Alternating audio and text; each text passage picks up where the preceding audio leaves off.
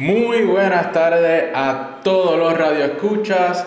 Este sábado un poquito diferente. No vamos a estar media hora, vamos a estar desde ahora a las 5 de la tarde hasta las 6 y 30 hablando del deporte en general, pero específicamente del deporte aquí en Puerto Rico.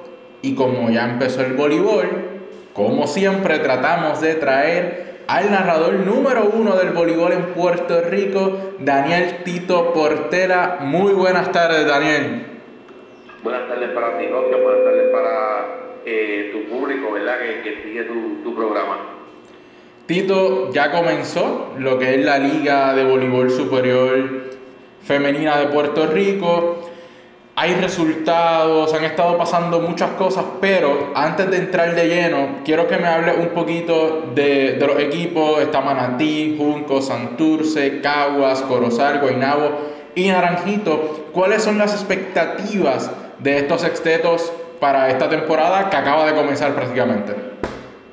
Pues mira, esto es un torneo un poquito diferente a lo que pues se tenía acostumbrado, ¿no? Este año Estados Unidos inaugura su liga profesional, que de hecho eh, comenzó esta semana eh, por todo lo alto, con asistencia de más de 10.000 personas en cada una de las canchas, ¿verdad? Y, eso le dio la oportunidad a muchas de nuestras jugadoras eh, estelares, otras jugadoras pues, de nombre en la liga, a jugar, a jugar allá, ¿verdad? Jugadoras como Auri Cruz, este, eh, Iván Ortiz, ¿verdad? diferentes jugadoras que han sido estelares en los últimos años, pues a jugar en esa liga, además de como Alondra Vázquez, Stephanie Enright, pues decidió entonces regresar a sus ligas en Europa eh, y pues eso dejó a cada equipo con al menos una o dos de sus reservas sin jugar. Ahí los apoderados entonces aprueban eh, pues lo que son cuatro cuatro refuerzos, ¿verdad? Un máximo de cuatro refuerzos, tres refuerzos por equipo y la cuarta, una sustituta de estos, una de esas jugadoras que está en el extranjero. Pero con la competencia de, de la Liga ¿verdad? de Estados Unidos, con lo más fácil que se hace, que traer jugadoras norteamericanas para, ¿verdad? por el caso de que no necesitan visa de trabajo, pues entonces hay equipos que han tenido eh, pues, que comenzar con menos refuerzos, hay equipos que han intentado probar algunos refuerzos, ¿verdad? Solamente el equipo de Santurce fue el equipo que hizo ¿verdad? un trabajo de que ya Navidades, ¿verdad? Antes de que se acabara el año, tenían a sus cuatro refuerzos en cancha firmadas, pero dos de esos refuerzos, una es Jenny Baza, que es eh, una jugadora, exjugadora de la Selección Nacional de Turquía, y la ex capitana del equipo de República Checa, Helena Javelkova, este, que pues se hicieron los trámites y están con el equipo. Hay otras jugadoras, ¿verdad? Eh, eh, cubanas que tienen residencia en los Estados Unidos. Naranjito tiene una, Santurce tiene a, también a la cubana eh, olímpica Nancy Carrillo. Este, y así por ejemplo, Naranjito tiene a una jugadora holandesa que aún no le ha llegado a la lista, no ha podido jugar. Corozal tiene a una jugadora de, selección de, la, de los en Yarlin Feliz de, selección de la República Dominicana, pero prácticamente el resto de las jugadoras, ¿verdad? Pues son norteamericanas, un torneo un poquito diferente, además de que se le ha dado la oportunidad, se le ha dado la oportunidad a jugadoras jóvenes de menos de 25 años, que, pues, que hayan tenido experiencia en el sido o que hayan tenido experiencia en la live, de estar jugando de jugar en diferentes equipos. Ese impacto de la Liga de Estados Unidos fue obviamente siempre negativo, pero ¿cuán negativo fue en cuanto al nivel que estamos viendo noche tras noche en las canchas? ¿Es significativo la baja de nivel o estas juveniles y jugadoras de que quizás no eran titulares que se les está dando la oportunidad han mantenido ese nivel que se tenía en las pasadas temporadas? Pues mira, yo creo que estamos viendo un buen nivel. Creo que los resultados de los partidos lo demuestran a medida que el torneo ha ido avanzando. Quizás en los primeros tres días pues habíamos visto partidos bastante abiertos, eh, con muchos errores, ¿verdad? Producto de que están empezando, ¿verdad? Que el torneo está empezando, siempre que el torneo de voleibol inicia, los equipos, pues, qué sé yo, están pues no están tan finos en la reducción, están botando servicios, pero ya en los últimos dos, tres días, hemos visto anoche, tuvimos dos partidos a cinco parciales, este, y hemos visto equipos como por ejemplo el, equipo de Bulco, que era un equipo que la gente pensaba que iba a comenzar bastante diezmado, y pues es un equipo de sus ahora refuerzos, que son ex jugadores del Ciudad que esta es su primera experiencia eh, profesional han salido una buena jugadora y pues tienen un buen récord, ¿verdad? Están en, la, en la primera posición, las primeras, debo decir, las primeras posiciones,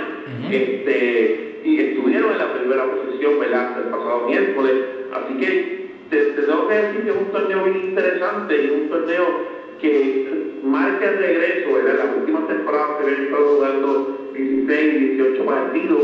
Esta temporada los apoderados decidieron junto a la liga jugar 24 partidos.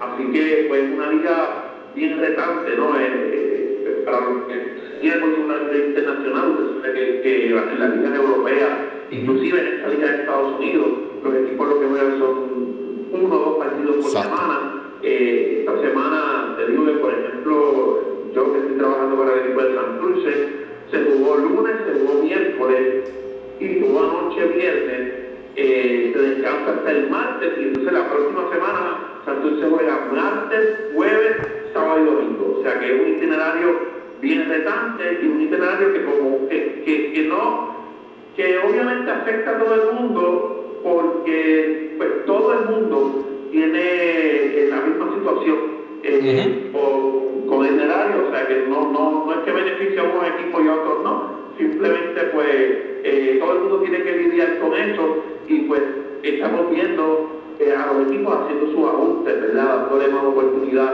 a jugadoras de selva, iniciando con diferentes cuadros en cada uno de los partidos, porque al final de cuentas lo que va a importar y lo que va a decidir cuáles son los equipos que van a estar en la final o cuáles son los últimos cuatro equipos que van a estar en el torneo, va a ser cuán saludable por la carga del itinerario, cuán saludable lleguen a la postemporada.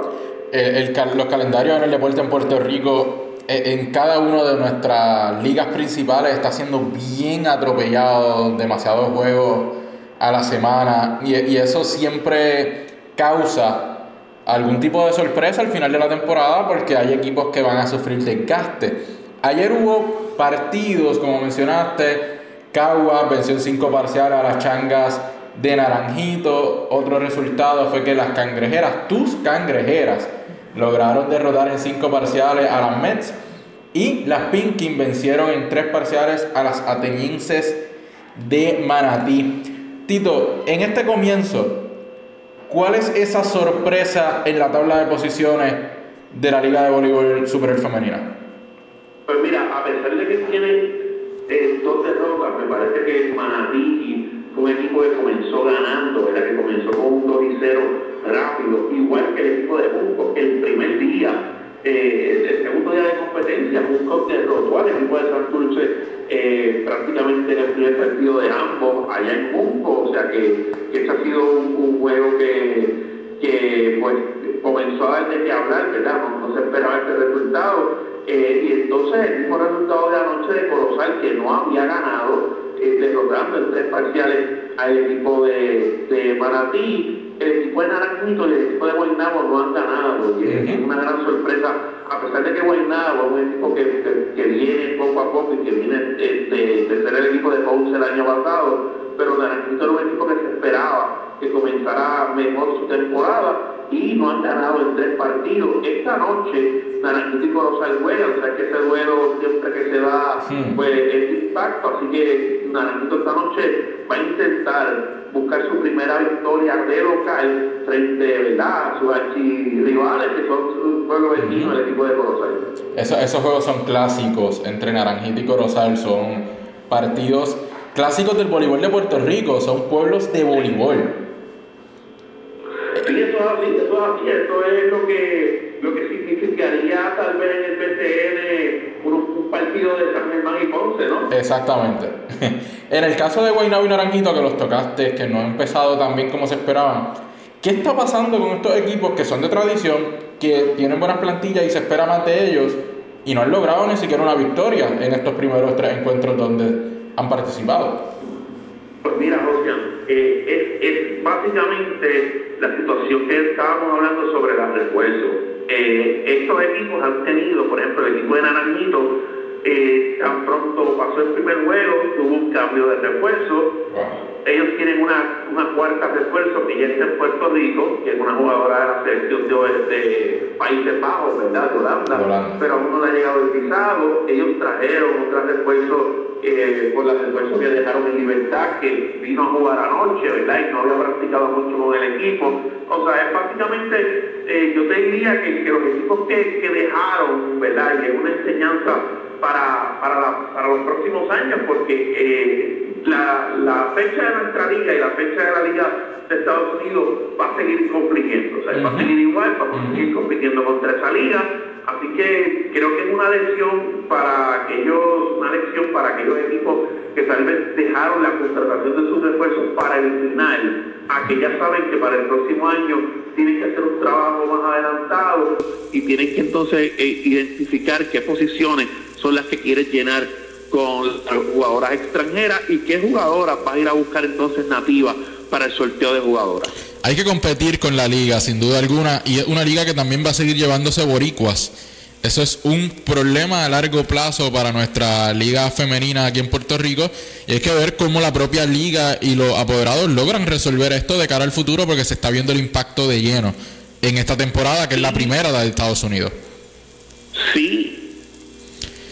En el caso entonces de Manatí, Santurce, Caguas y Juncos, que son los equipos que están comandando esas primeras cuatro posiciones.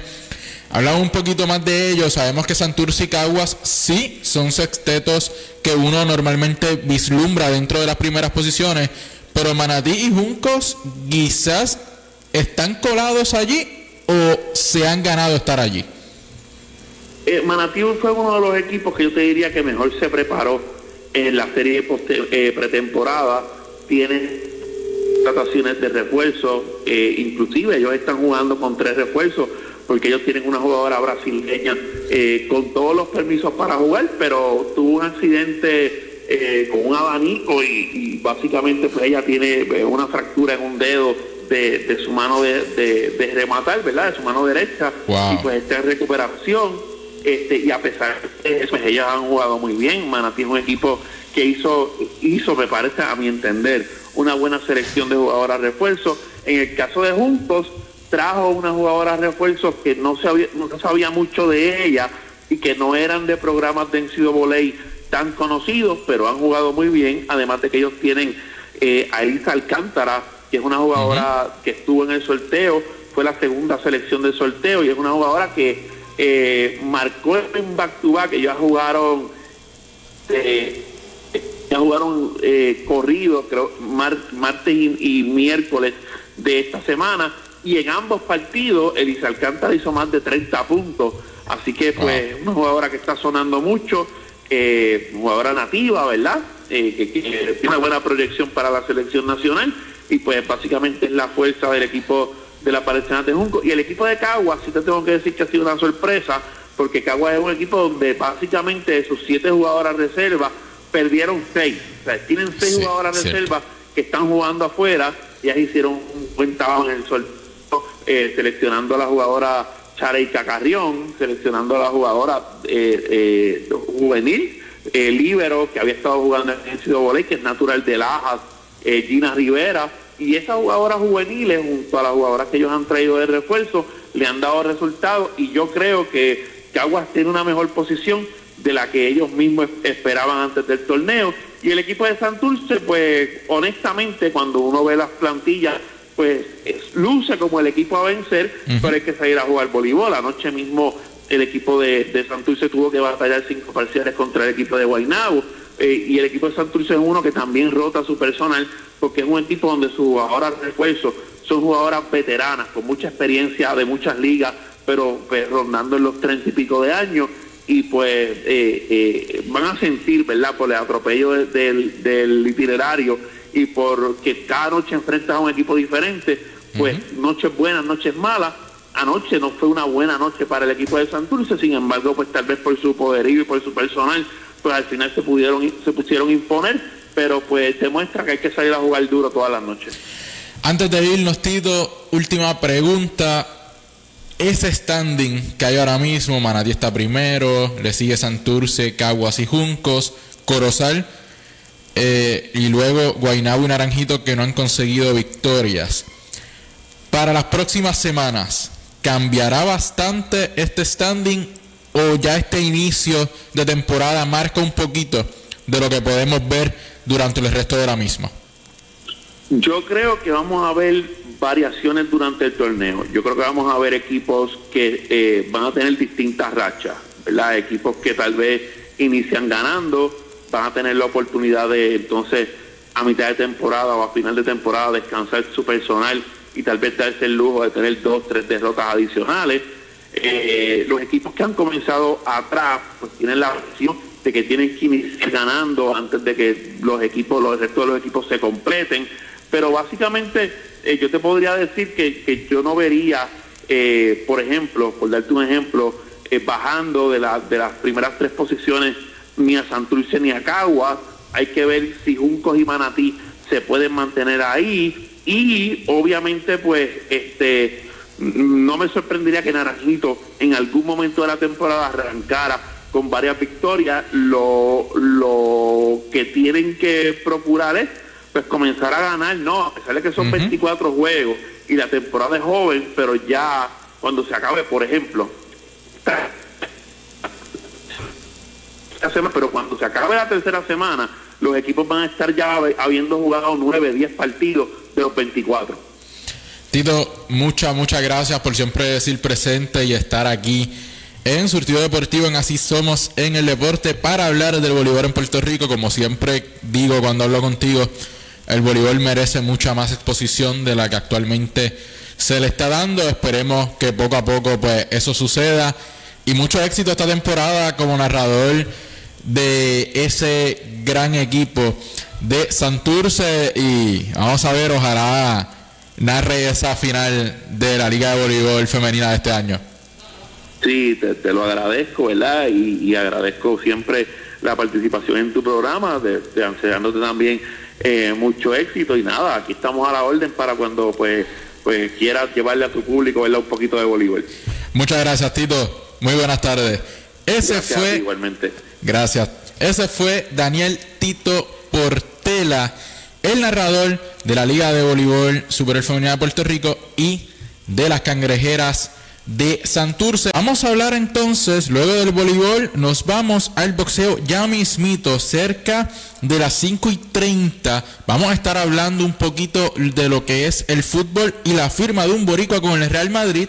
Pero antes, rapidito nos vamos con el boxeo porque la selección de boxeo de Puerto Rico tiene de regreso a una de sus figuras más grandes y estamos hablando de que después de dos eventos del siglo 2023 donde la boxeadora Kiria Tapia se ausentó de representar a Puerto Rico, ha vuelto a nuestra selección de boxeo con miras a clasificar a los Juegos Olímpicos de París 2024. Tapia tiene proyectado participar en el clasificatorio olímpico que se estará celebrando del 4 al 11 de marzo en Busto Arcisio, Italia. Pero el cuerpo técnico de la selección, que lo encabeza Carlos Cholo Espada, sigue evaluando los atletas que estarán representándonos en dicho evento. Es prácticamente seguro que Kiria Tapia estará allí, pero todavía no se ha hecho sumamente oficial. Tapia, de 34 años, no participó en los Juegos Centroamericanos y del Caribe San Salvador 2023 en los meses de junio y julio. Tampoco participó en los Juegos, en, los Juegos Panamericanos celebrados en Santiago de Chile, pero regresa a la selección para este nuevo año 2024 en lo que son los 60 kilogramos. Tapia debe estar acompañada de Angeliris López en los 54 kilogramos, Stephanie Piñeiro, otra de nuestras baluartes en el boxeo femenino, de 66 kilogramos, y Nisa Rodríguez en los 75 kilogramos.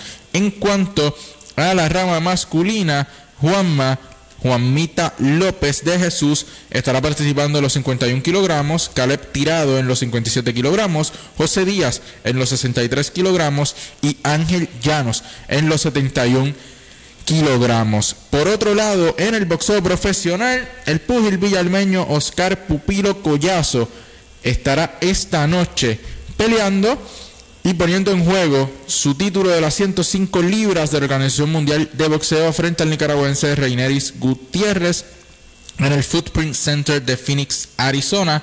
La pelea será la segunda defensa del Campeonato Mundial de Collazo en el mismo cartel que estará participando el mexicano Jaime Mungía y el británico John Ryder por el campeonato de las 168 libras del Consejo Mundial de Boxeo. Además del campeonato mundial, Collazo también estará poniendo en juego su invicto de 8 y 0 con 6 enviados a la lona por la vía del sueño, mientras que Gutiérrez llega a este combate con marca de 10 y 1 y 2 fulminados. Este peleó por última vez el pasado 14 de octubre, venciendo por decisión unánime a su compatriota Natanael Rocha. Importante es que la única derrota de este boxeador ocurrió en junio del año pasado ante Alex Wingwood por lo que fue el campeonato internacional del peso minimosca del Consejo Mundial de Boxeo. Este boxeador nicaragüense peleará por primera ocasión en territorio americano, en territorio estadounidense. No lo ha hecho en ocasiones anteriores. Todos sus combates han sido 11 de estos 10 de estos en Nicaragua y uno en, Gran Bretaña, en Inglaterra, en England, como usted le quiera llamar, 10 y 1, 11 combates, 10 de estos en Nicaragua, el otro en Gran Bretaña.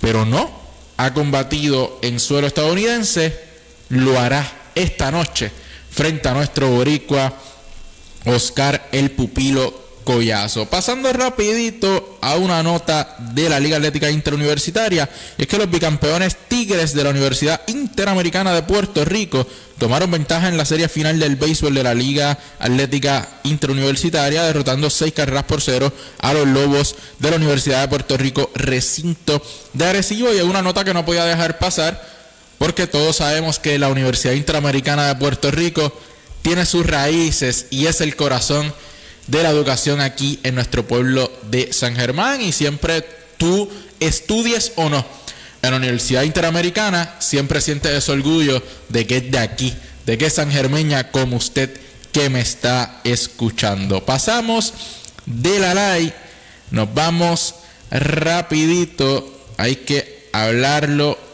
rápido antes de irnos con el fútbol y es que el baloncesto hay muchas noticias, pero vamos a hablar de la Liga de Baloncesto Puertorriqueña, donde los peregrinos de hormigueros prácticamente aseguraron ya su primera posición en la tabla de la sección oeste con marca de 13 victorias, 4 derrotas. Estos derrotaron a los cafeteros de Yauco en la pasada semana para asegurar lo que es esa posición. En la segunda posición están los cafeteros de Yauco. En la tercera, los atléticos de San Germán que ya tienen fecha para el juego de muerte súbita de la postemporada. Este será el 1 de febrero aquí en el Coliseo Arquelio Torres Ramírez de San Germán, así que se para la fecha. El 1 de febrero San Germán se jugará la vida en la postemporada de la Liga de Baloncesto puertorriqueña. Por otro lado, los peregrinos mañana jugarán frente a los tiburones de Aguadilla a las 6 de la tarde. En la cuarta posición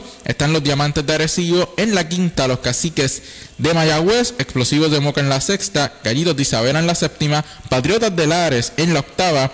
Tiburones de Aguadilla en la novena. Y Piratas de Quebradillas en la última posición. Los equipos más representativos de esta área son Hormigueros, San Germán y Mayagüez. Estos están dentro de los mejores cinco en la tabla de posiciones, siendo Hormigueros la primera posición, San Germán la tercera y los Caciques en la quinta posición. Hubo resultados de ayer donde Mayagüez derrotó a los tiburones de Aguadilla 73 por 61. Hay que seguir bien de cerca lo que es la postemporada de la Liga de Baloncesto Puertorriqueña. A ver si los Atléticos de San Germán y los Peregrinos de Hormigueros logran chocar más adelante en la postemporada. Es una rivalidad muy muy buena. Vimos cómo se llenó ese último partido entre ambos quintetos allá en Hormigueros, un partido no apto para cardíaco. Tú lo disfrutaste de principio a fin. Si usted no tuvo la oportunidad, busque en la página de Facebook de los peregrinos de hormigueros. Ellos lo transmitieron y por allí puede volver a disfrutar de ese desafío. Esperemos que por el bien del baloncesto se dé una serie postemporada entre estos dos quintetos.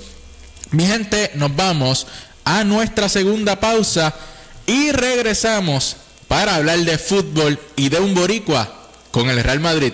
Y yo les dije que íbamos a hablar de fútbol luego de la pausa y ya tenemos con nosotros al juvenil que más sabe de fútbol en Puerto Rico. Ese es Mr. Fundamentals. Muy buenas tardes.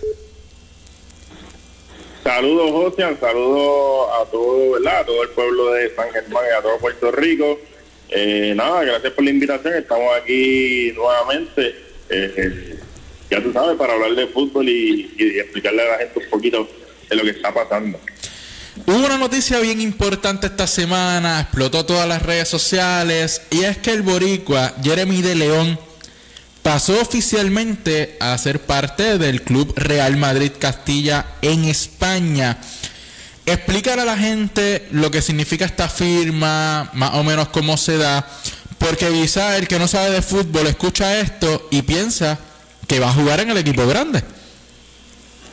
Eso es así. Eh, nada, sin duda es la noticia más grande que hemos tenido eh, en estos últimos años para lo que es un futbolista nacido y criado en Puerto Rico.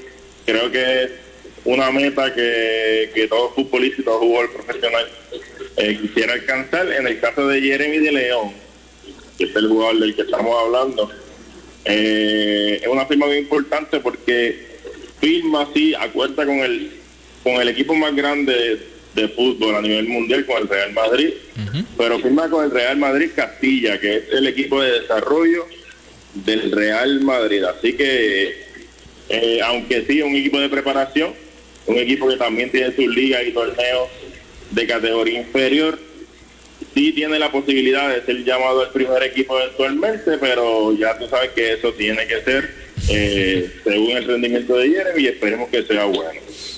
El acuerdo fue por cerca de dos años hasta el 2026. Desde tu perspectiva, obviamente, del conocimiento, ¿cuánto eh, estará listo Jeremy de León en esos dos años para quizás tener una posibilidad de, jugar en el equipo grande eventualmente o la plantilla del equipo grande actualmente no lo permitiría? Es un reto y sería irresponsable de mi parte, ¿verdad? Decirte que, que sí, que está ready, que está preparado, pero yo creo que todo tiene su tiempo. Eh, ahora toca este proceso para Jeremy eh, está cargando sobre sus hombros la bandera de Puerto Rico. Yo creo que esto es una responsabilidad eh, súper grande para él. Así que este, tendrá tiempo, tendrá tiempo para hacer de la suya en el Real Madrid Castilla, ganar título, porque también eso es importante ante un equipo de preparación y un equipo inferior. Eh, como te mencioné, ellos tienen sus torneos y tienen que ganarlo. Eh, también eso requiere, ¿verdad? Este, ventas en cuanto a marketing de camisetas que ya hemos visto que en las redes sociales esta está ya super trending acá en Puerto Rico, todo el mundo quiere la camiseta de Jeremy.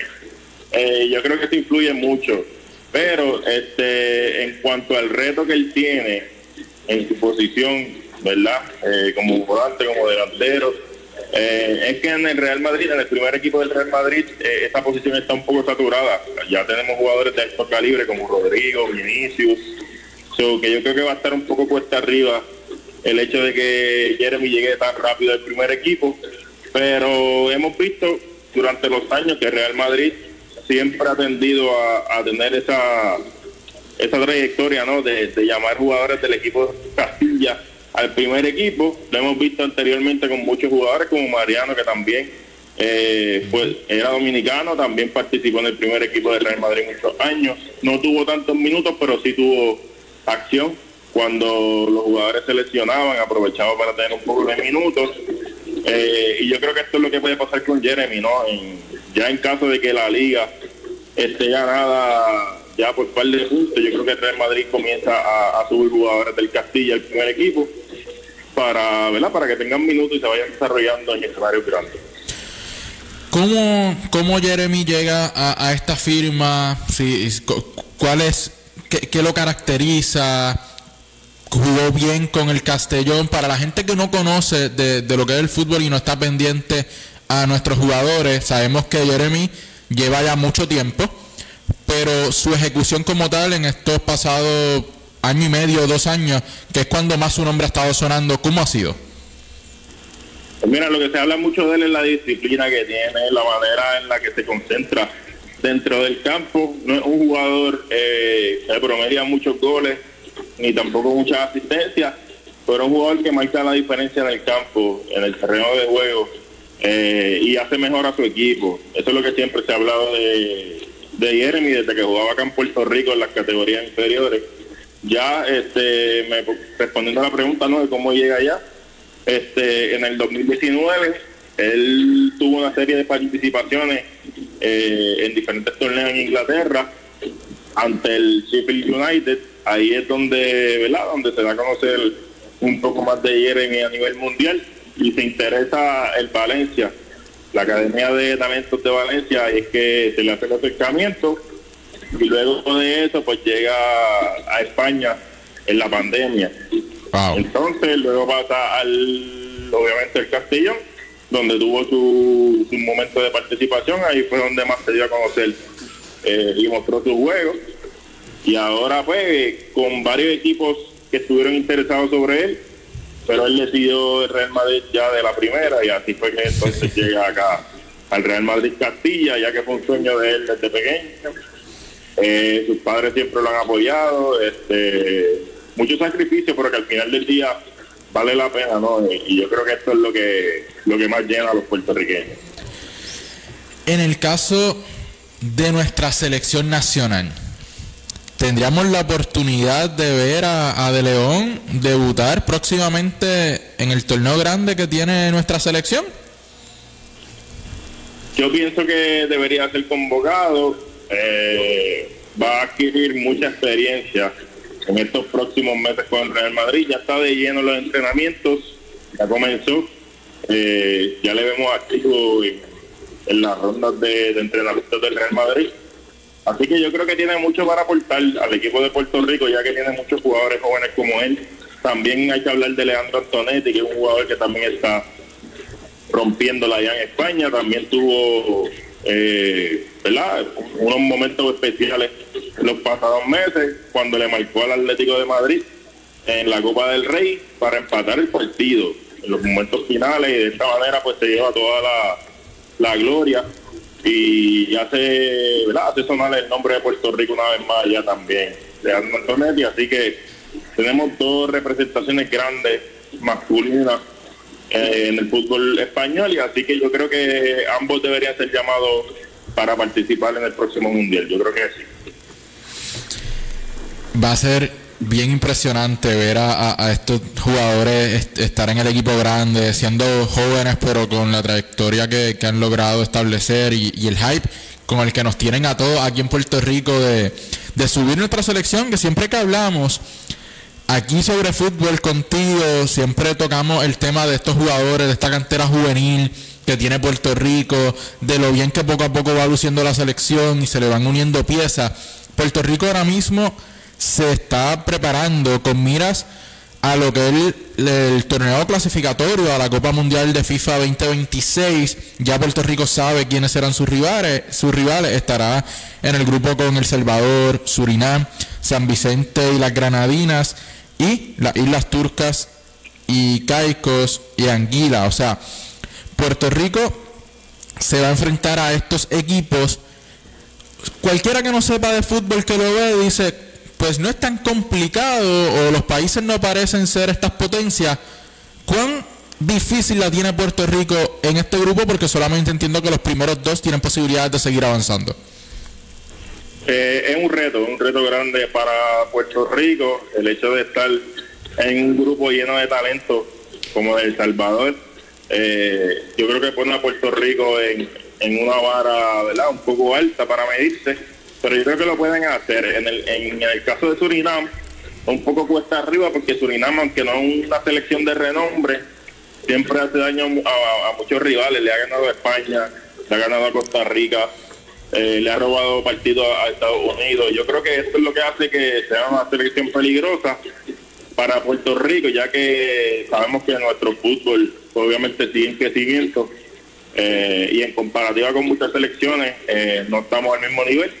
Pero yo creo que podemos hacer algo, ya que como bien menciona, obviamente son dos los dos primeros de grupo quienes adelantan a la ronda final del clasificatorio. Eh, tenemos oportunidad eh, ante la isla Caico y Anguila, son selecciones que ya hemos vencido en pasados torneos, en mencionar en la Nation League, le hemos ganado a estas selecciones, pero si hablamos de reto, pues yo menciono El Salvador y Surinam, que son las dos selecciones que nos tienen ahí, ¿verdad?, para medirnos a un buen nivel futbolístico. Una de esas dos son las que hay que derrotar. Esos son los grandes, esos son los Goliath. Y precisamente Puerto Rico va a recibir a esos dos equipos aquí, o sea, para jugar el partido aquí en su casa contra El Salvador. Puerto Rico estará jugando el 6 de junio de 2024 y contra Surinam será el 6 de junio 2025. Así que Puerto Rico tiene una gran oportunidad de conseguir victoria frente a ambos jugando frente a su gente. Sí, y lo, importante de todo esto es que son ventanas eh, y las ventanas clasificatorias a veces nos convienen mucho a nuestra selección. Aprovechamos que tenemos los jugadores disponibles, llevamos el mejor equipo posible. Eh, casi siempre estas ventanas son de dos partidos, como tú bien mencionaste. Eh, tenemos la de junio del 2024, que son el 6 y el 11 de junio y la del 25 que son el 6 y el 10 de junio, de junio del 2025 así que eh, vamos a vamos a, a tener fe y esperar que, hagamos un buen papel en esta ronda clasificatoria la selección nos tiene mucho hype, esa es la realidad, hemos visto su crecimiento cada vez que viene este tipo de, torneos, uno em, empieza a pensar, la posibilidad está allí, el talento está allí, queremos que sigan mejorando. El fútbol en Puerto Rico a nivel general, yo sé que tú has estado este pasado año bien dentro de lo que son las ligas, visto mucho de lo que son nuestros juveniles aquí en Puerto Rico. ¿Cómo se ve el fútbol? ¿Se sigue viendo con esa mejoría? ¿Está estancado? ¿Cómo lo ves desde tu, desde tu perspectiva? Eh, yo lo veo que sigue crecimiento, eh, ahora con un poco más de alcance al extranjero, eh, el, el talento local, debo mencionar que salga al extranjero, porque sí, hemos tenido jugadores que han sido criados fuera de Puerto Rico, pero también hemos tenido los que se han pulido aquí en la isla y ahora están consiguiendo oportunidades fuera. Yo creo que es algo bien importante para que el talento joven siga adquiriendo esa confianza eh, en cuanto a seguir en este deporte. Eh, y yo creo que sí, sigue en crecimiento por el hecho de que mira las noticias que están saliendo ahora a nivel mundial, lo de Jeremy, lo de Leandro, son cosas que, que ponen en, perspectiva de que aquí sí se juega fútbol y que lo estamos haciendo eh, lo estamos haciendo muy bien, estamos trabajando muy bien. El hecho de que ahora en media también esté cubriendo mucho lo que es este deporte eh, las oportunidades que están llegando, que se están aprovechando. Eh, ahora mismo nuestro técnico está haciendo un gran trabajo con la selección, Charlie Strauss. Eh, para mí, sin duda, tiene un gran mérito de lo que está pasando con la selección a nivel positivo. El gran papel que hicimos en la Nations League, que fue el torneo que, ¿verdad? Que, discutimos aquí la última vez que estuve contigo, que Puerto Rico también tuvo excelente papel, clasificó al, a la Liga B y de esta manera yo creo que sí, eh, la respuesta es clara. Sigue en aumento el, deporte, la fiebre sigue creciendo. Lo que antes no se veía por ahí, que eran niños y jóvenes con camisetas de, clubes grandes, ahora se está viendo a mayor escala. Así que yo creo que esto es eh, un crecimiento que no va a parar. Oye, que no, ya no solo es el Real Madrid o el Barcelona, ahora se está viendo esa expansión incluso este, está mirando mucho lo que es el fútbol en Estados Unidos por la llegada de Messi y yéndonos por ese lado más internacional ¿qué está pasando en el fútbol alrededor del mundo? ¿qué hay nuevo?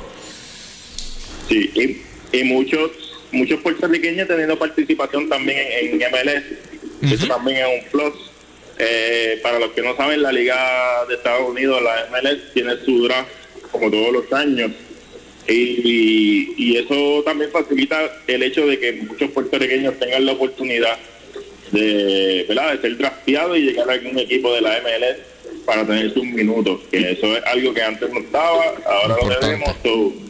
Yo creo que con más razón eh, el fútbol sigue en crecimiento. Bien, bien importante. Y alrededor del mundo, ¿qué, ¿qué es lo nuevo? ¿Qué hay dentro del fútbol a nivel internacional? Pues mira, hay mucho. Yo creo que ahora la expectativa hacia el Mundial, eh, yo creo que eso es lo que nos tiene a todos emocionados, que está cerca de nosotros, de Puerto Rico, ¿no? Más obviamente, Estados Unidos, Canadá y México. Así que vamos a estar ahí pegaditos a lo que es el Mundial. Pero le exhorto a la gente que no se despegue de, de todo lo que está pasando en el fútbol. Ahora vienen los torneos que llamamos los torneos menores, ¿no? A nivel internacional, que regresa nuevamente la, la Nations League se regresan ahora varios torneos de CONCACAF a nivel masculino y femenino, que eso es bien importante también recalcarlo. Eh, yo creo que el femenino es, eh, no se puede tampoco eh, poner un nivel más abajo del masculino, sino que ellas, también han tenido su, participación excelente a nivel mundial.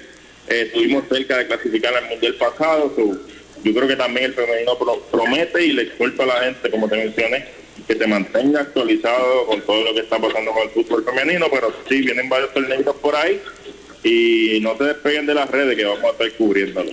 Oye, Mr. Fundamentals estará transmitiendo desde el Mundial en el 2026. Eh, estaremos que, perdóname. Transmitiendo desde allá, desde el Mundial ahora en el 2026. Si Dios quiere, estaremos allá trabajando, pero son cosas que se van cocinando y tenemos tenemos la meta, así que vamos a ver si, si se nos da. Este, con el apoyo de la gente, obviamente, vamos a estar allá, así que no se despeguen, que pueden venir sorpresitas por ahí. Usted si quiere enterarse del fútbol, de todo lo que está pasando, Puerto Rico, internacionalmente, tiene que seguir a Mr. Fundamentals en todas las redes sociales. Hay que siempre he creído en el apoyo a, los jóvenes que hacemos esto y a repartir el bizcocho para todo el mundo. Y yo creo que Mr. Fundamental es uno de los juveniles aquí en Puerto Rico que le gusta, que sabe, que te habla con responsabilidad y que hace un tremendo contenido para que usted siempre esté al tanto. Mr. Fundamentals ¿Qué, es lo próximo? Te he visto como narrador eh, y comentarista en fútbol. También he visto unas cositas por allí coqueteando como en el béisbol también. ¿Qué, qué, es lo próximo para Mr. Fundamentals en esto del periodismo deportivo y las transmisiones? Seguimos, seguimos trabajando en lo que llega, Ocean. Este, yo creo que toda oportunidad que llega, ¿verdad? Hay que trabajarla. Estuvimos colaborando, como bien mencionas, con Dogout Bros en, las transmisiones de, de, béisbol, también con los mulos de Juncos. Estas son cositas ¿verdad? que nos, nos ayudan ¿no? a evolucionar en nuestra, en nuestra nuestro trabajo, en lo que hacemos. Eh, pero sí, este, también, como te mencioné la vez pasada, nos admitieron como creador de contenido oficial de FC24, que es el videojuego de, fútbol. Este, que estamos ahí trabajando también varias cositas. Eh, esperamos ¿verdad? repetir este año con, la entrega nueva. Eh, y mano, este, seguimos narrando y comentando partidos por ahí, un par de cositas también, torneos nuevos. Así que les prometo, les prometo mucho contenido de fútbol, aún más de, lo que ya tenemos en nuestra página. Oye, ¿qué, más se puede pedir? Eh, redes sociales, contenido también del videojuego. Así que si alguien me está escuchando que es fanático del videojuego, si tienen un nieto o un hijo que le gusta el videojuego de fútbol, te tiene que seguir a Mr. Fundamentals. ¿Dónde pueden seguirte en las redes sociales?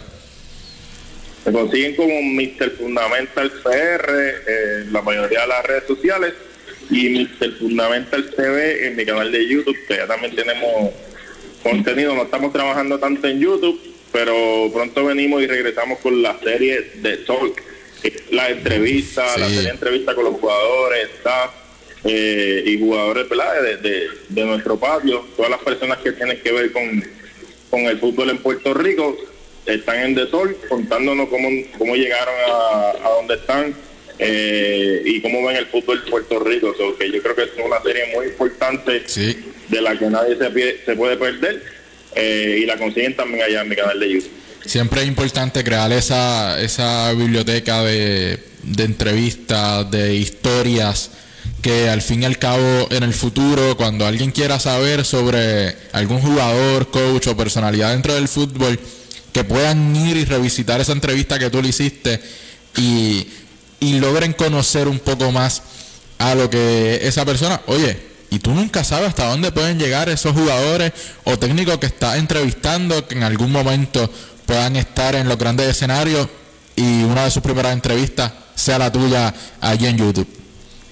Correcto, tuvimos tuvimos la oportunidad de tener a Cristina Torres, jugadora que verdad que se está desenvolviendo en el Mazatlán en la Liga Mexicana eh, tuvimos también a Ángela Díaz, que es la máxima goleadora eh, en la historia de, la LAI en fútbol. Eh, tuvimos a Jorge Silvetti, ganador siete veces de, de, de la Liga de Puerto Rico. y muchos jugadores más que vienen por ahí. Así que cuando te digo que la serie de tiene calibre, créeme que tiene calibre. Oye, usted vaya, suscríbase, déle a la campanita dele like, comparta y disfrute del contenido de Mr. Fundamentals. Muchas gracias por estar con nosotros aquí en Surtido Deportivo en Así Somos en el Deporte esta tarde. Gracias por la oportunidad nuevamente y mucho éxito a todos en el programa. Muchas gracias. Un abrazo. Ese fue Mr. Fundamentals. Oye, uno de los que más sabe de fútbol en Puerto Rico para Surtido Deportivo en Así Somos en el deporte. Antes de irnos a nuestra próxima pausa, vamos a hablar un poquito de lo que es el béisbol en Puerto Rico, porque los nuestros, los criollos, oye, ya no son criollos de Caguas, ahora son los criollos de Puerto Rico, porque nos estarán representando en la serie del Caribe. La novena boricua ya comenzó esta pasada semana su preparación en el estadio Irán Bison de aquí de Puerto Rico. Estarán bajo las órdenes de Yadier Molina, dirigente campeón que hizo historia porque en su primer año como coach en la Liga de Béisbol de aquí de Puerto Rico, como coach oficial de los criollos, logró el campeonato frente a los gigantes de Carolina. Esto lo acompañará como coach de banco Edgar Pérez. La Serie del Caribe se estará celebrando del 1 al 9 de febrero en el Lone Depot Park en Miami, Florida. Este equipo estará compuesto por Jonathan Morales y Jaycee Escarra. En cuanto a los receptores se refiere, Bimael Machín, Giancarlo Cintrón, Emanuel El Pulpo Rivera, Jack López y Gabriel Arias estarán jugando en el cuadro. En los jardines estarán participando Nelson Velázquez, Jonas Wifargas, Dwight Smith Jr., Dani Ortiz, el jugador más valioso de la serie final. Así que si usted es fanático indio, no se sienta mal. Porque aunque los criollos de Caguas consiguieron el campeonato y siguen despegándose allí con esos campeonatos, Dani Ortiz, que es un indio de Mayagüez, se coronó como el jugador más valioso de la serie final. Así que nada que agachar en la cabeza para los fanáticos indios. Brian Torres y Elliot Ramos componen los seis jardineros del equipo.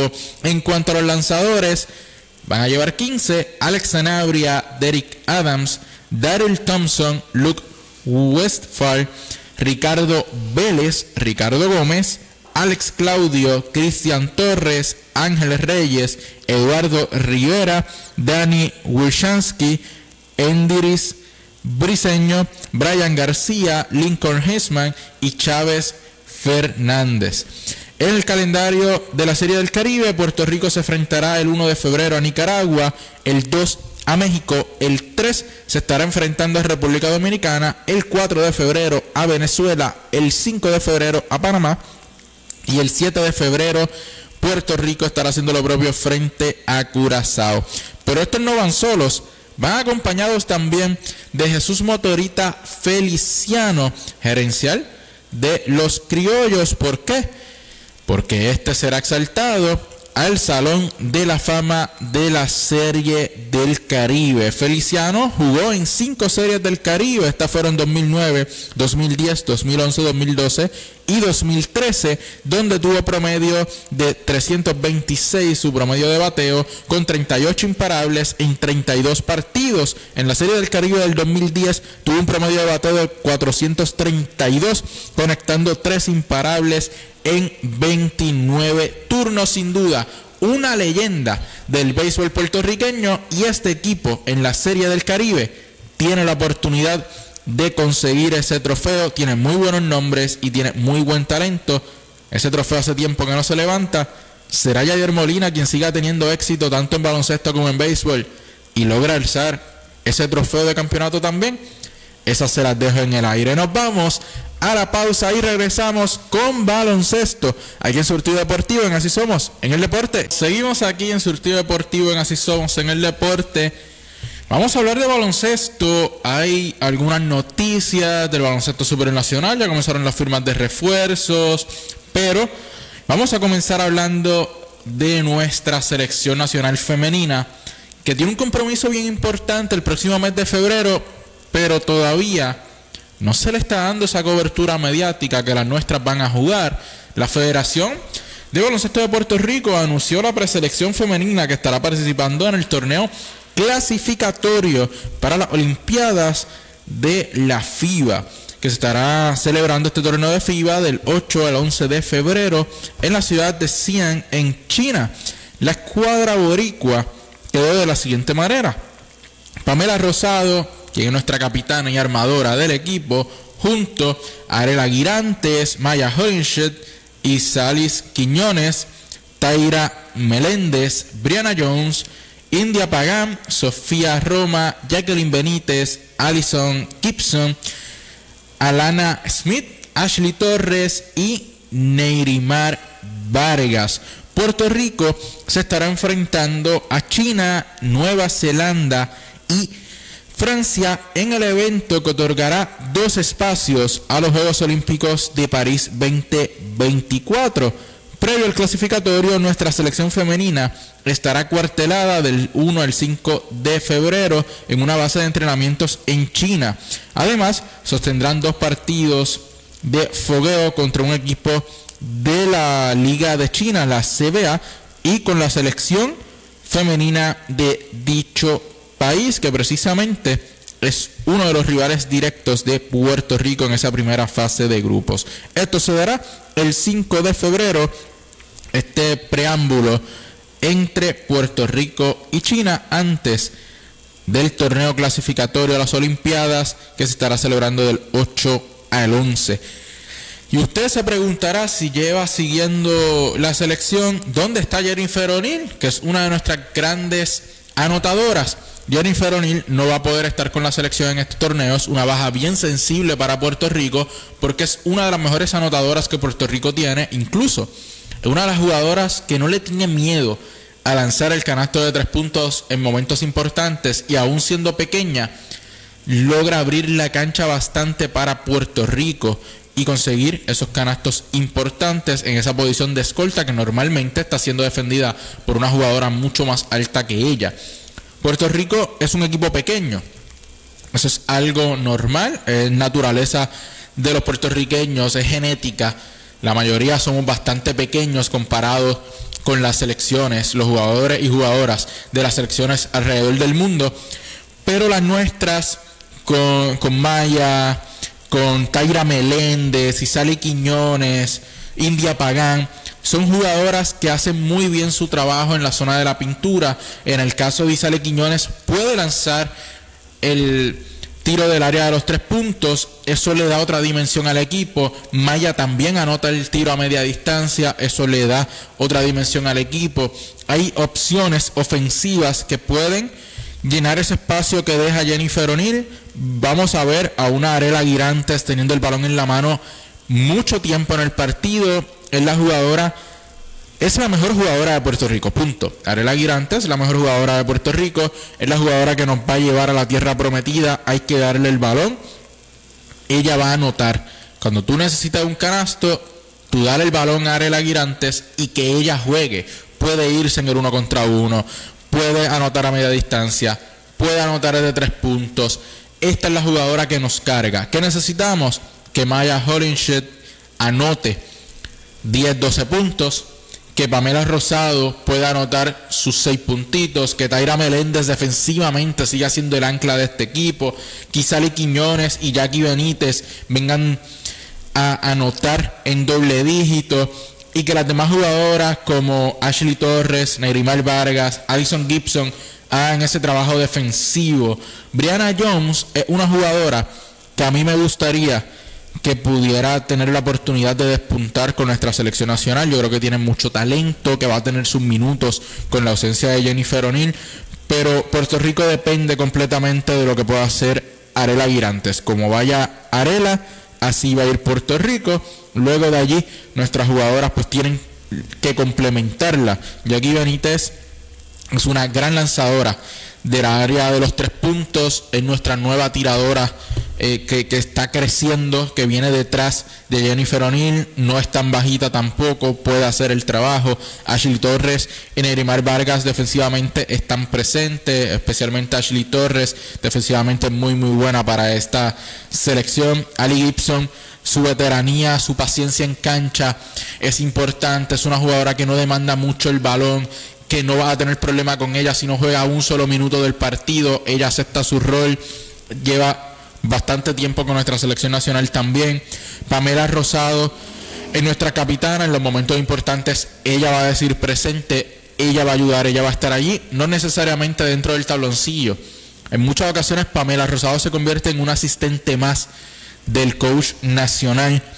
Y por otro lado, pues Arela nuevamente, no, no solamente lo que puede hacer ofensivamente, sino que puede jugar desde la posición de armadora hasta la posición de alero y pasa sumamente bien.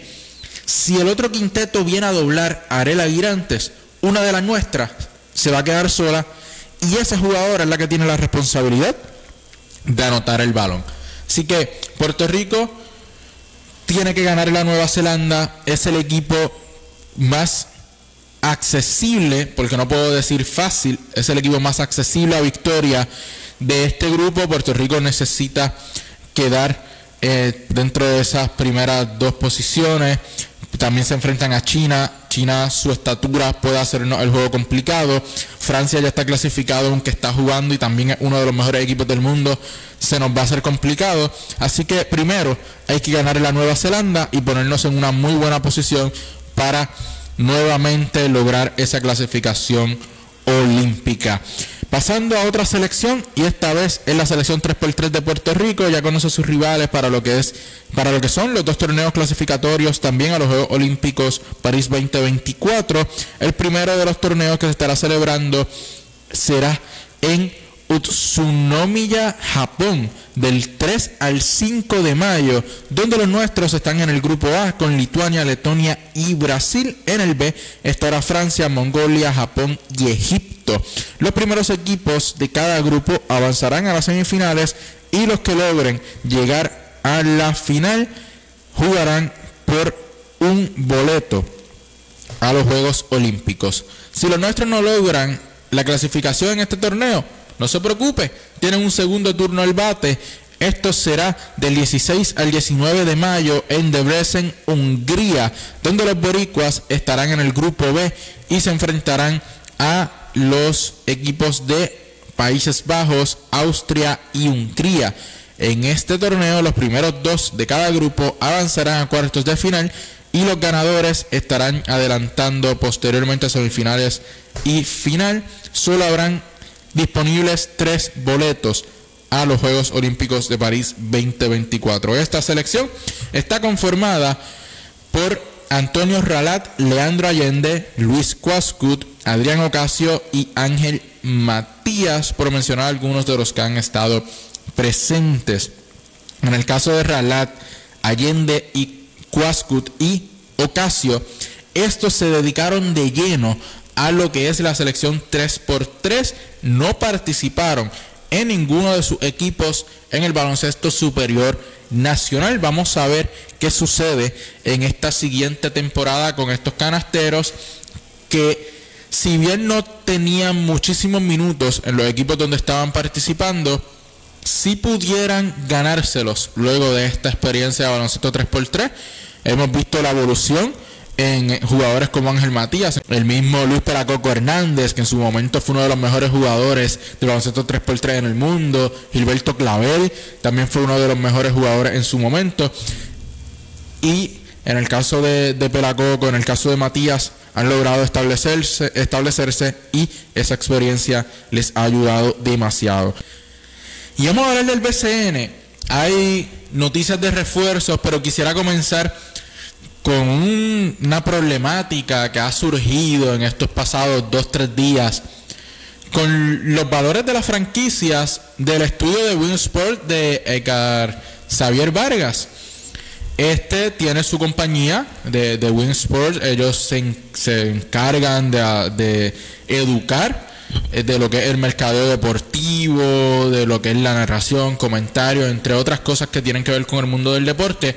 Y una de las cosas que llevan haciendo los últimos tres años, contando esta pasada temporada, es que ellos hacen un estudio de más de 70 páginas, señores, que usted lo puede conseguir visitando la página web de ellos. Usted entre a Instagram, Sport y ahí podrá ver lo que es la información y el enlace para conseguir este estudio. Usted paga por él, lo baja y lo puede leer y puede ver cómo se hizo y, y todo lo que, lo que esta compañía realiza para hacer este estudio que realmente se dejan llevar mucho por lo que le digan los equipos.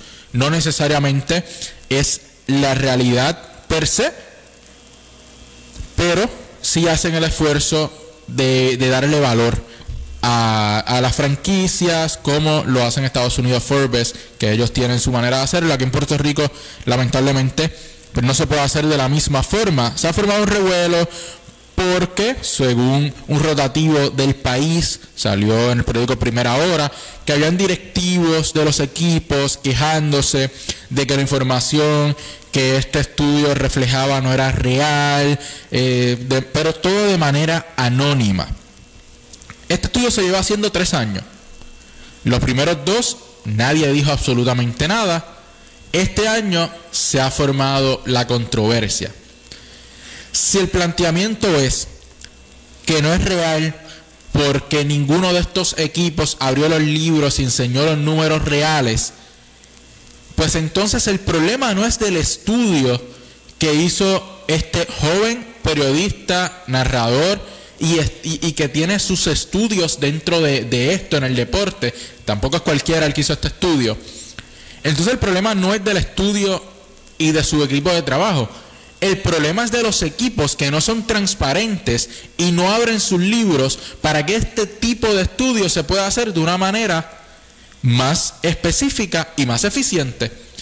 Porque si usted se está quejando como directivo de cualquiera de los equipos del BCN y de manera anónima, usted se comunica con un periodista o el periodista se comunica con usted y usted tiene quejas sobre el estudio y dice que no es real y, dice un montón de cosas de él porque simplemente no saben los números reales, pues expongan los números reales que los apoderados del BCN hagan público las operaciones de los equipos, cuánta ganancia hay, cuántas pérdidas hay, y que este joven entonces y su equipo de trabajo hagan su estudio con datos más reales y que puedan ser más específicos, porque incluso él lo detalla en, en, una entrevista que le hicieron, que todo es a base de sentarse a hablar con los equipos, y él mismo menciona, una entrevista, si no me equivoco, es con los muchachos de Cash and Shoot, donde él mismo menciona que no es 100%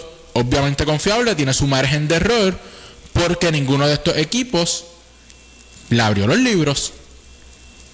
Él se sentaba a hablar con estos directivos y le pueden mentir. Esa es la realidad. La información que le pueden dar estos equipos puede ser mentira. Eso no lo sabemos hasta que no haya un sistema de transparencia. Y eso es algo que falta aquí en Puerto Rico. Y es un sistema de transparencia dentro de las franquicias de cada uno de los deportes que tenemos. No solamente eso, en Puerto Rico casi ninguno de los contratos que se firman uno sabe por la cantidad que son. Nosotros no sabemos cuánto ganan la mayoría de los jugadores de este país, contrario a la NBA, que es la referencia clásica de aquí en Puerto Rico, es mirar la NBA. Pues vamos a emular lo bueno que tiene la NBA. Y es que en esa parte tienen transparencia. Uno sabe cuánto gana cada jugador. Incluso uno entiende a veces los cambios que hacen porque salen de un contrato grande y entonces uno ya puede decir, ok, pues lo hicieron por esto. En Puerto Rico a veces se dan cambios que son por eso, que son porque un contrato grande y la gente no sabe por qué se dieron y los critican y muchas veces los apoderados quedan mal porque nunca hablan de la situación y no se sabe realmente. Así que llevándolo un poquito más allá, fuera del revuelo que se ha formado con este estudio, es el pensar en que ¿por qué vamos a criticar un estudio que intenta hacer algo novedoso en Puerto Rico de unas personas que no trabajan para ninguna de las franquicias y que ni siquiera trabajan para la liga, que no tienen por qué hacer este tipo de cosas para darle valor a las franquicias del baloncesto superior nacional y para darle valor a la liga, ¿por qué vamos entonces a formar un problema por eso? Si el problema real lo tiene la misma liga que no es lo suficientemente transparente para que este tipo de cosas se hagan con la información necesaria. El problema no es del estudio. El problema no es de ese grupo de trabajo que trata de hacer algo novedoso y que lleva tres años haciéndolo, no fue este año. El problema lo tiene la liga y lo tienen los apoderados del baloncesto superior nacional. Y esto no es defensa absolutamente nadie. Es que simplemente no entiendo cuál es el problema en hablar anónimamente de que el estudio no sirve simplemente porque no tiene la información real según los directivos de los equipos. Vuelvo y repito, pues el problema no es del estudio, el problema lo tienen los directivos. Vamos entonces en estos últimos cinco minutos a hablar de las firmas de refuerzos. Hubo dos firmas de refuerzos que salieron ayer, curiosamente, de dos equipos rivales. Uno de ellos fue la firma de Cable Stein con los indios de Mayagüez y el otro la firma de Brion Allen con los Atléticos de San Germán, que es lo que nos importa a la gran mayoría que están escuchando este programa, es a quien firmó San Germán en lo que llega Nick Mason. Por fue Brion Allen, jugador de 6'3 de estatura, se une a los Atléticos de San Germán. Tuvo experiencia en el baloncesto supernacional en dos partidos con los atenienses de Manatí o los Osos de Manatí, donde tuvo promedio de 20.5 puntos y 6.5 asistencias. Si vamos a hablar de Brian Allen, este jugador es armador, armador escolta, debe eh, ayudar bastante a San Germán en esa posición en lo que llega Nate Mason. Pudiéramos ver en muchas ocasiones a TJ Fernández subiendo a esa posición de armador y siendo este jugador el que juegue más de escolta con sus 6'3 de estatura. Eh, no es un jugador de 20.5 puntos todas las noches, eso solamente pasó en dos partidos, pero sí es un jugador de cerca de 13 a 16 puntos, sí puede ser consistente, va mucho más a la ofensiva que a pasar el balón.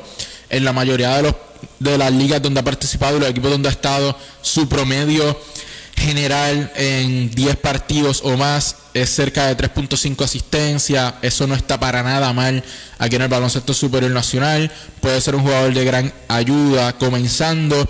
Su porcentaje de triples también está cerca de un 30-35% eh, en lo que es el triple. Y en lo que llega Nate Mason, no suena mal para los Atléticos de San Germán el tener a un jugador alto, es decir, 6'3 de estatura, por encima de lo que mide TJ Fernández, que es nuestro mejor defensor, pero es un jugador bastante bajito que causa muchos problemas a lo que es el sistema defensivo de San Germán cuando tiene que defender a un jugador de más de 6'4, 6'5 de estatura. Lo vimos la pasada temporada cuando jugamos frente a los cangrejeros de Santurce, donde, pues, lamentablemente, Emmanuel Moody le lanzaba por encima. Así que, Brion Allen, al parecer, puede ser un jugador que llene esos espacios de Nate Mason en lo que este puede llegar. Su última participación fue en el equipo de Rusia de la BTB United League, donde Allen tuvo promedio o tiene promedio de 14.6 puntos en 24.8 minutos por partido, o sea que en 25 minutos por juego promedia 14.6 puntos, podemos redondearlo a 15 puntos por noche, 2 rebotes y 2.9 asistencias, podemos redondearla a 3 asistencias por noche, lanza un 50% de campo, un 28 del triple y eso puede ser un poquito preocupante para San Germán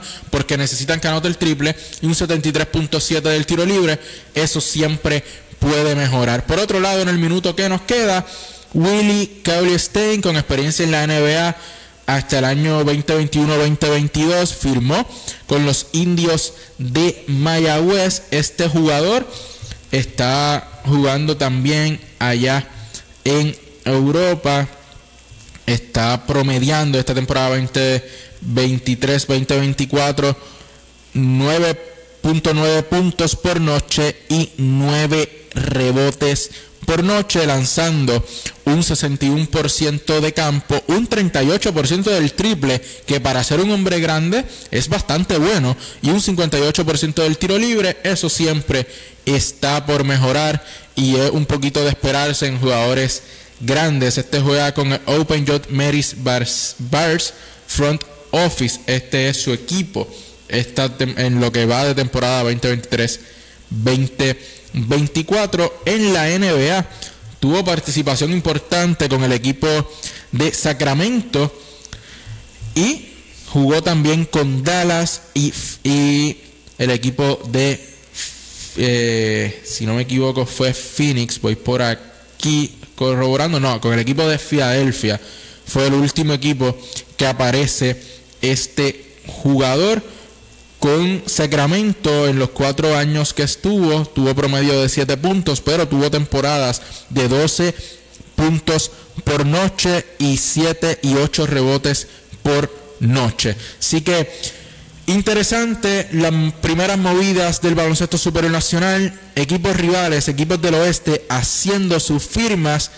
En el caso de los indios, apostando a que este jugador es NBA puede hacer su trabajo, se ve muy flaco físicamente, pero vamos a ver cómo se puede adaptar a la liga. Y San Germán, por otro lado, buscando un armador que pueda jugar múltiples posiciones, pueda jugar también de escolta, un combo guard, que le resuelva en lo que llega Nate Mason. Preocupante un poquito el porcentaje de triples que está teniendo en la liga donde está participando. No es un gran tirador a larga distancia, por lo menos no en ligas donde ha estado más de 10 partidos. Mi gente, recuerden seguir en todas nuestras redes sociales, Facebook, Anchor Radio, Instagram, Spotify y también en nuestro canal de YouTube como Surtivo Deportivo, que por ahí viene el baloncesto superior nacional y usted sabe que cuando llega el BCN comenzamos a subir videos en nuestro canal. Y también recuerde todos los sábados de 6 a 6 y 30 de la tarde por aquí por el Sol 1090 AM en Surtido Deportivo en Así Somos en el Deporte. Le doy las gracias por recibirme hoy en sus hogares desde las 5 de la tarde y disfrutar de las últimas noticias dentro del mundo del deporte durante esta semana. Y recuerde que no es lo mismo hablar de deportes que analizar el deporte. Llévatelo, Ricardo. Gracias, José.